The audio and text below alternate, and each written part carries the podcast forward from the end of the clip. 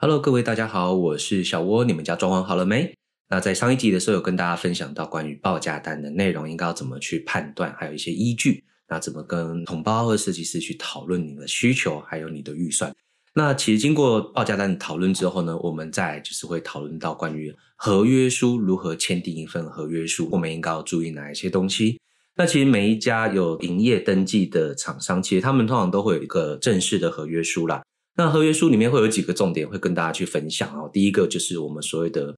施工期间到底会经历多久？合约书里面都会很明确的告知我们从什么时候开始做开工日期，那什么时候会做完？我们也不是说随便去抓这个工期啦。小窝以前在跟屋主在讨论的时候，都会依照你个人的施工内容，明确的判断总共需要的天数是多久，然后再加上一些弹性的空间时间。因为有时候，比方说遇到过年啊，或者是那种长假期，这些都是没有办法进场施工的。所以，比方说，一般我们在抓三房两卫全部的基础工程情况下，我大概都会抓三个半月左右的时间去做一个工期的设定。曾经有一个屋主，大概是好像一月还二月跟我签约的吧，然后需要搬家的时间，所以他可能四月五月才能让我进去做。那我就跟他说：“好啊，我抓一个保守的时间，比方说四月三十号我进去做。”所以，我们那个时候从四月三十号开始工期的起始点。可能再抓三个半，那我通常都三个半，我大概抓四个半月的工期合约书，我还是会稍微写长一点。那你看我从四月底开始，可能合约写到九月中啊，去做一个 deadline。那对屋主来说，他就是啊，在这个时间点内，赶快去在外面找一个房子去承租。那其实说实在，在外面租房子的市场里面。很不容易找到可以短租的，所以那个时候屋主也蛮有趣的，因为他们本身是做创业的，那非常的忙，他们就是家里附近找了一个租屋处，然后也是跟房东直接签订一年的时间，但是他们实际上也没有住到一年，那屋主就直接很阿萨利的说不行，他们实在是太忙了，所以就是直接找了一间，然后。也没有跟屋主说他们家里在施工，他就只是说啊，好，我们就先签一年约。那其实女屋主心里已经打定主意，就是说等到家里整个装潢做完之后，他就直接赔违约金，然后搬回来。我觉得这个也是一个好像不得不的办法了啦，因为说实在，房子真的很难找。然后他们想要做装潢，已经想了一年多两年了。最后因为实在是受不了了，想要赶快把房子处理好，所以他们就觉得，哎。多花一点钱可以把问题解决，那就多花一点钱，因为对他们来说，时间是更可贵的。好，所以有时候我们在工期这件事情上的话，就是很明确的跟屋主去讨论分析。对屋主来说，他们会更有未来的时间上的规划。哦，因为有时候除了自己要住之外，搞不好有些屋主还会配合他们的婚期啊，或者是新婚房子要搬家等等之类的。OK，好，甚至有一些屋主他还要去想说他的家具要去哪里买，然后定做需要多久的时间，然后这些都是要一起评估讨论的。那除了施工工期之外呢，还有所谓的如何确保追加品项这件事情。因为其实所有的屋主在施工的过程当中都很害怕，哎，会不会等你们这人进来做之后，不断的追加，然后超出我们的能力范围？所以在追加这件事情上，通常也都会在合约书上面带到，哈，包含的我们是如何依据要不要追加。其实我们都会定期的跟屋主去回复说，哎，目前家里的施工的状况，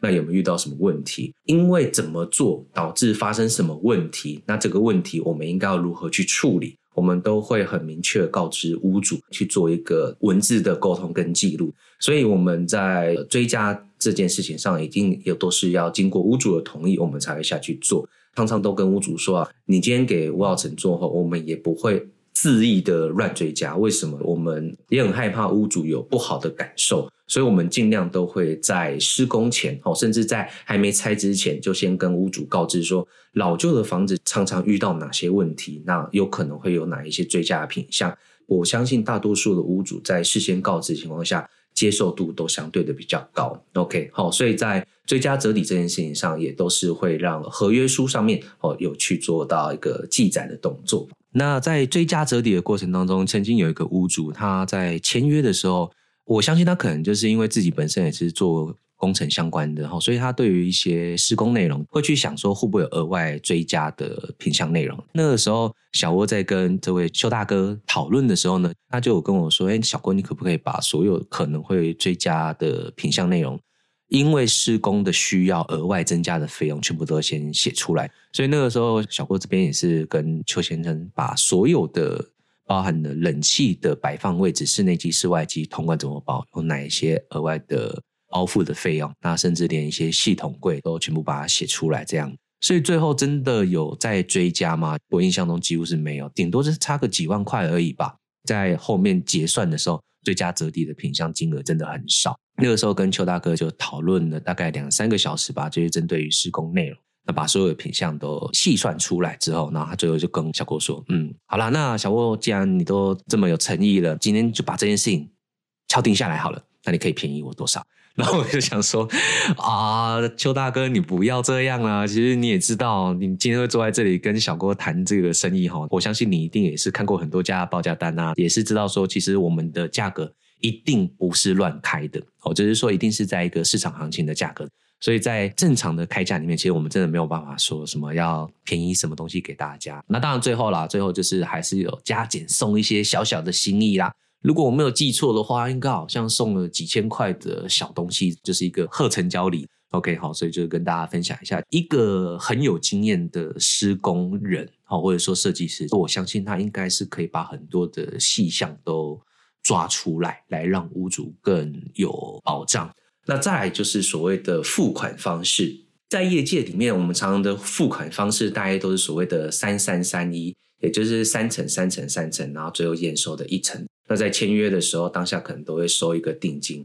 魏耀城这边，我们通常定金都是先收两万块哦。为什么先收两万块而已？因为假设说今天一个一百万的工程款，那第一期是三十万，在签约当下又会先收两万。可是假设说，我今天是一月三十号签约，可是我是在四月的时候才开始做，那你可想而知，今天我签约了，假设说我先付三十万，可是我必须等到四月才开始做，其实无形中对有一些屋主来说，他会觉得莫名的压力大，所以我们通常都是先收一个两万块的定金。那两万块的定金收下来之后呢，我们就会很明确告知说，我什么时候可以开始帮你做，时间就会敲定下来。那会随着工期的过程当中，再陆陆续续着收第二期、第三期。当然，这过程当中也会有所谓的追加跟折抵。好，所谓的追加就是额外多的，折抵就是原本报价单里面说要做，最后决定不做的。那我们通常都是在第三期的时候会做一个加减。好，我们不会说第二期也要去算追加，第三期也要算追加，然后验收也要算追加，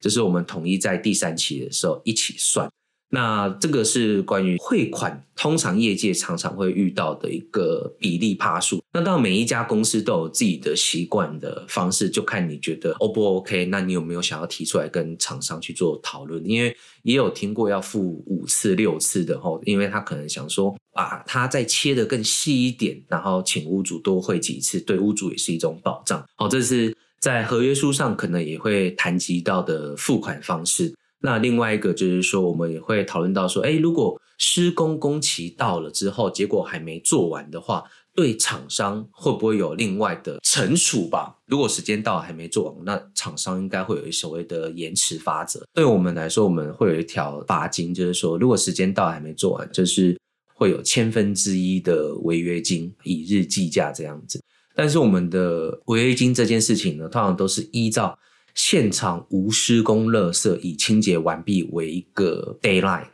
为什么？因为很多屋主在做完之后呢，可能都会有一些小地方会需要我们去做微调的动作。但是如果说今天屋主已经搬家入住的情况下，都要配合屋主的上下班时间，六日才能过去。啊，有时候如果师傅刚好六日也都卡到事情的话，就必须要有所延迟。当然，有时候屋主会说，那怎么样才算验收标准呢？通常我都跟屋主说啊，验收就是依照屋主的标准为标准。你觉得我们整个都做完了，我们才会正式的退场。那正式的退场结束没有问题之后，屋主才会需要去付最后的尾款。也就是说，今天其实对屋主来说，他还是有压了一个尾款十几趴在他手上。那一定是我们整个都做完，确认没有问题之后，才需要付这一笔款项。我觉得这对屋主来说也是一种保障，所以我们并不会说啊，我今天已经都现场清洁无垃圾了，你就要付尾款。所以就变成说，其实今天对屋主来说有一个保障，就是你可以压着尾款确认好都没问题，我们再收。